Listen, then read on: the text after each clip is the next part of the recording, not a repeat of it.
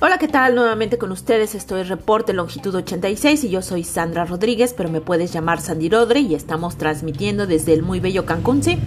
en México. La oferta es un espacio para noticias de actualidad hechas a pie para todos ustedes. A partir de hoy estaremos informando cada semana de lo acontecido en la ciudad Sol. Tenemos más de 20 años en la calle siendo parte de la historia de esta ciudad. Nuestra experiencia está ahora a su disposición en temas de turismo, de tecnología, de finanzas, de negocios, en fin, de todo lo que tiene que ver con la ruta del dinero. Y habiendo dicho lo anterior, vámonos directo con la información más importante ocurrida en la semana.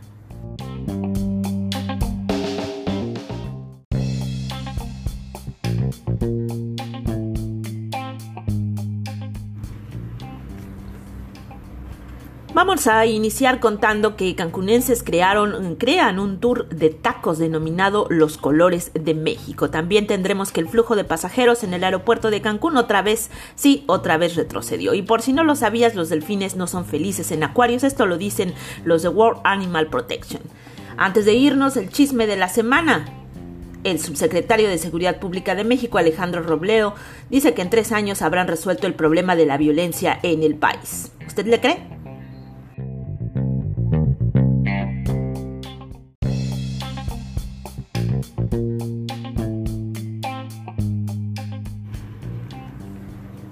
¿Qué tal? Muy buenas tardes, yo soy Sandy Rodre y esto es Reporte Longitud 86, sí, porque Precisamente en esa referencia geográfica se halla Cancún en el mapa del mundo. Vámonos ya directo con las noticias. La empresa cancunense cancunfutures.com vende tours de tacos y de garnachas y le pusieron los colores de México. Esto lo hacen sobre todo para los turistas extranjeros que vacacionan en Cancún en hoteles todo incluido. Su principal mercado son los estadounidenses, los canadienses y los europeos en ese orden. A quienes sacan de los hoteles todo incluido a través de convenios con más de 25 establecimientos y los llevan a diversos restaurantes de la ciudad cuya especialidad adivina que sí son precisamente los tacos. Se trata de un tour de cuatro horas en la que el único trabajo de los turistas es comer tacos al pastor, tacos de carnitas y de cochinita pibil, por mencionar solo algunas de las variedades que ofrecen estos restaurantes. Y bueno, los llevan como parte de su paquete vacacional que adquieren desde su lugar de origen por precios diferentes según el tipo de tour, es decir, eh, cuántos restaurantes incluye, cuántos eh, tacos incluye y el tipo de tour que quieren. Luis García, quien es el director de la empresa, dijo que también venden tour de garnachas típicas yucatecas y chilangas. Los chilangos, como sabes, son aquellos eh, habitantes de la ciudad eh, capital en México. A ellos se les llama chilangos, aunque inicialmente el apodo de chilangos no se refería a ellos, sino a las personas eh, que, habiendo nacido en la Ciudad de México, emigraban al interior del país y después regresaban. Ellos eran los chilangos. Bueno, ahora los chilangos son todos los que viven en la capital de este país, que es la Ciudad de México. Y bueno, este tour de garnachas es denominado Street Food y participan 10 establecimientos tan solo de restaurantes sin considerar los puestos callejeros que se incluyen tanto en el Parque de las Palapas como en los mercados 28 y 23 de esta ciudad, que son, por decirlo de alguna manera, los más representativos en la ciudad.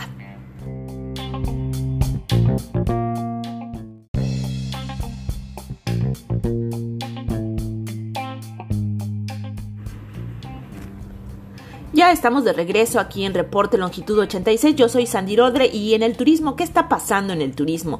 Te cuento que el tráfico internacional de pasajeros en el aeropuerto de Cancún reportó números rojos para el mes de octubre por cuarto mes consecutivo con un decrecimiento del 0.1%.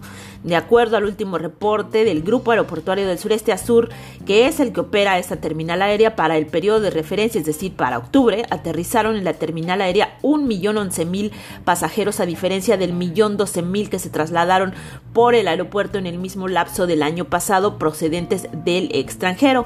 En lo que hace al número de pasajeros nacionales, este no tuvo eh, variación porcentual alguna durante el mes de octubre, a pesar de que este año llegaron 22.000 mexicanos más a Cancún vía aérea que en el mismo lapso del año pasado. En total, de acuerdo al informe que presentó este grupo Azul a la Bolsa Mexicana de Valores, el tráfico total en el aeropuerto de Cancún, el tráfico de pasajeros, eh, creció el 1.2% en el global al aterrizar en este destino turístico 1.7 millones de personas durante el mes de octubre en comparación con octubre del año pasado.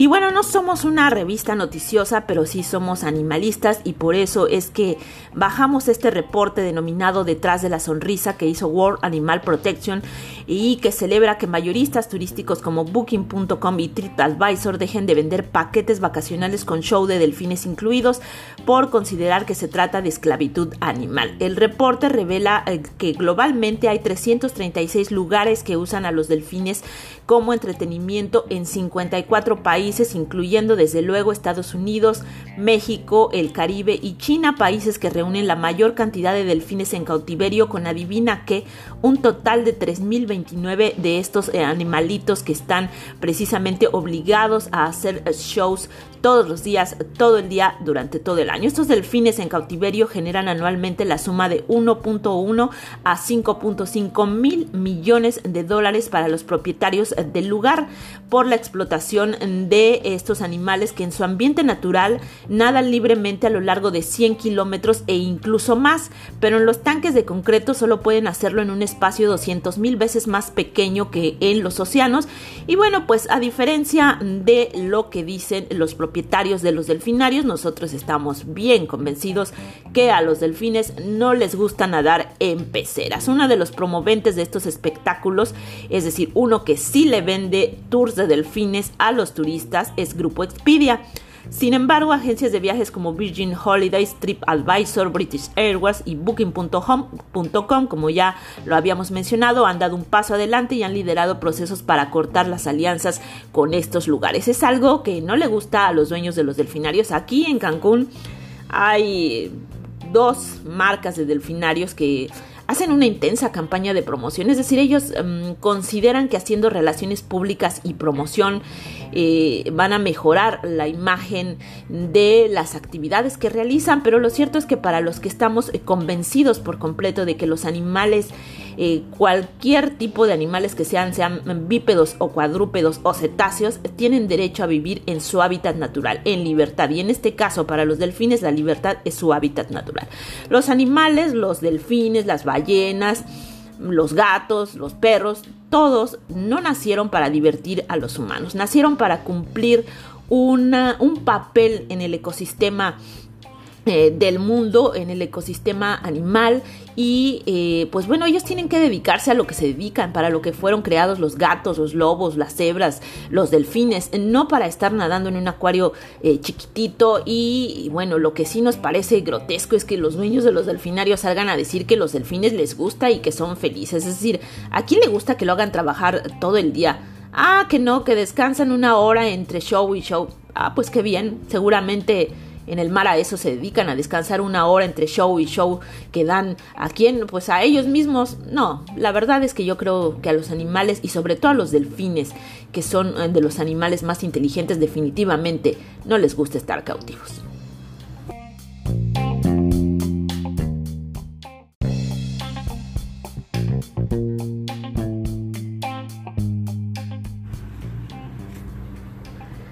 Para concluir vamos a cerrar con la nota de la semana y no es ni turística ni es necesariamente buena, pero sí ocurrió y ocurrió en el principal destino turístico de México que es Cancún sin, lugar a dudas. Y es que el subsecretario de Seguridad Pública de México Alejandro Robledo Carretero llegó a este destino turístico hace unos días para reafirmar que la estrategia de seguridad del gobierno federal que como ya todos sabemos encabeza Andrés Manuel López Obrador es combatir las causas profundas que originaron la inseguridad seguridad. Y reiteró de paso que en ese contexto solo habrá resultados en tres años ante autoridades de los tres órdenes de gobierno que lo estaban escuchando, autoridades civiles y militares. El funcionario inició su participación precisando que su estrategia de seguridad es a largo plazo y considerando que la violencia que azota al país no se originó el año pasado, tampoco se va a arreglar en un año, algo en el que en lo que todos estamos de acuerdo, por lo que tienen la meta puesta en tres años y además están seguros de que sí van a poder lograrlo.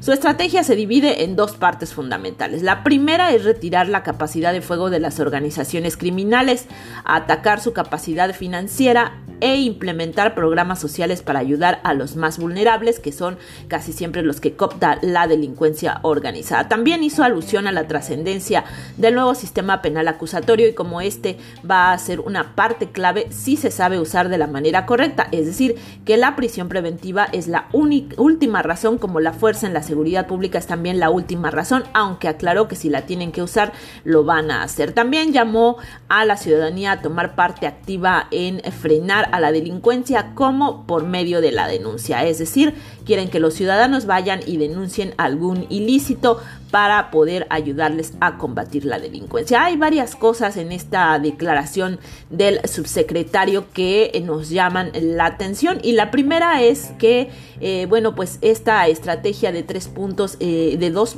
partes fundamentales, la de retirar la capacidad de fuego de las organizaciones eh, criminales, pues no sabemos exactamente cómo la van a hacer porque tampoco lo han dicho, retirar la capacidad de fuego, es decir, les van a decomisar las armas, suponemos. Ahora, lo que no sabemos cómo le van a hacer es eh, cuándo, cómo y en dónde, porque si ahora la política es que eh, solo van a detener a estas personas cuando no pongan en riesgo a la población, pues no nos imaginamos cuándo va a ser eso y cómo va a ser eso y cómo les van a permitir eh, bajo esa política o cómo van a poder bajo esa política retirarles las armas de fuego. Esperan que los eh, cárteles eh, de la droga les digan, sí, aquí están las armas, yo te las entrego y ahí nos vemos.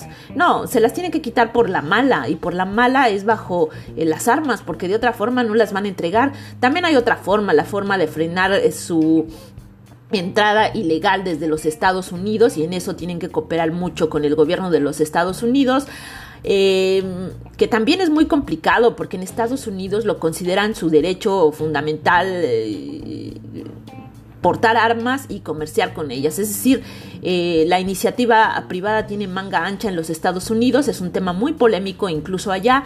Y bueno, pues eh, habrá que ver qué tanto va a hacer el gobierno de los Estados Unidos para frenar este que es un gran negocio de, los, de la industria armamentística en los Estados Unidos, que es vender armas de manera ilegal, sobre todo a países con gobiernos vulnerables como es el de México. por otro lado, esto de atacar su capacidad financiera, bueno, esa es una fórmula viejísima, lo, lo han querido hacer o han dicho que lo han querido hacer todos los gobiernos anteriores y no han podido o no han querido. Y eso es porque lavar dinero eh, a través del sistema financiero, en este caso mexicano, de cualquier actividad ilegal, pues resulta muy lucrativo para todos, incluso para los gobiernos. Y no lo decimos nosotros por ahí, en México SOS ya lo han reconocido, hasta los países de Europa tienen sus reticencias para eh, regular el lavado de dinero. ¿Por qué? Porque las economías también se nutren de eso. Así que va a estar un poquito complicado y un poquito eh, largo el proceso de eh, pues limitarle su capacidad financiera, lo cual realmente sí deseamos, es decir, que ellos no tengan margen de maniobra. Ahora, lo más interesante es esto de implementar programas sociales para ayudar a los más vulnerables. Es decir, regalar dinero.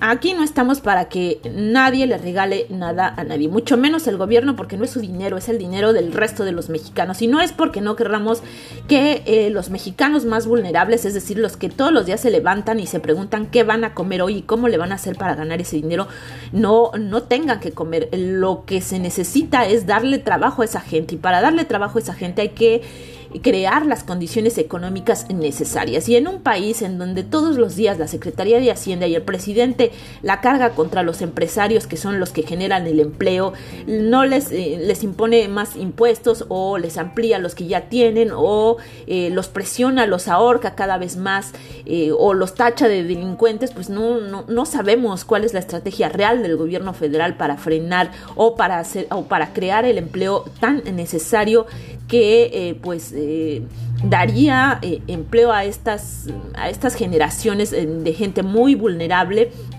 Y también hay otra cosa, además de eso, pues estamos hablando de gente que todavía no está en el crimen organizado, es decir, de, gente eh, que está en, en, edades de menores de 15 años, que está viviendo la pobreza, que está viviendo una situación económica, mm, una situación marginal muy complicada valga la redundancia, como si es eh, marginal. Y bueno, pues esas eh, personas tendrían que tener ya una estrategia para que sus eh, padres pudieran tener acceso a un empleo bien pagado, pero para eso se necesita educación y mucha gente no la tiene. Y bueno, pues las personas que ya están en el crimen organizado pues eh, yo he oído por ahí un dicho eh, que dicen estas personas que están ya metidas en el crimen organizado, eh, más vale 5 años como rey que 50 años como güey, y se refieren a los salarios que se perciben en México que son de menos de 5 mil pesos, así que no creo que alguien quiera mm, pasarse a la legalidad para ganar 5 mil pesos al mes y medio morirse de hambre que seguir en un empleo que probablemente no los va a ver eh, llegar a viejos y tampoco los va a hacer ricos, pero que sí les da pues mucho margen de maniobra, mucha libertad, es decir, no tienen que estar atados a un horario, a un eh, capataz que los está vigilando cada minuto, además tienen generalmente acceso a drogas, es decir, es una cosa muy complicada eso. Y regalarle dinero a la gente pues no lo va a solucionar porque nadie va a vivir de las becas de 3 mil pesos que les puedan dar, es decir, Así no se va a solucionar el problema de la pobreza en México. Así que esta, esta política pues está muy bonita, es muy, muy idealizada, muy utópica, pero creemos que es poco práctica. Aún así, el gobierno está convencido de que lo va a hacer y además ya le pusieron plazo. Dijeron que en tres años.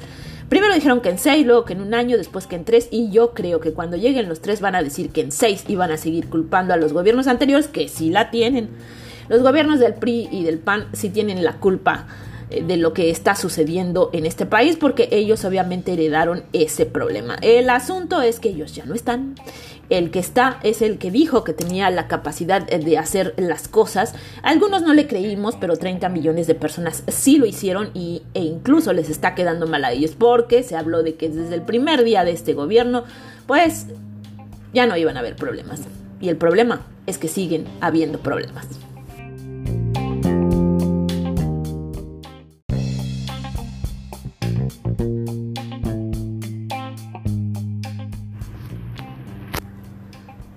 Esta información llegamos al final de esta emisión de este espacio informativo. Se despide de ustedes Sandirodre, esperando que nos escuchen, que nos hagan el honor de decirnos qué les pareció, por qué, qué le cambiarían a este noticiero, que nos digan qué noticias quieren escuchar, qué es lo que quieren saber. Apreciamos en lo que vale el favor de su atención para que este Nobel proyecto pueda seguir adelante. Nos pueden contactar en la cuenta de Twitter arroba Sandy del Caribe o al correo sandirodre arroba yahoo.com.mx. Sí, todavía existe Yahoo. Que tengan muy buenas tardes.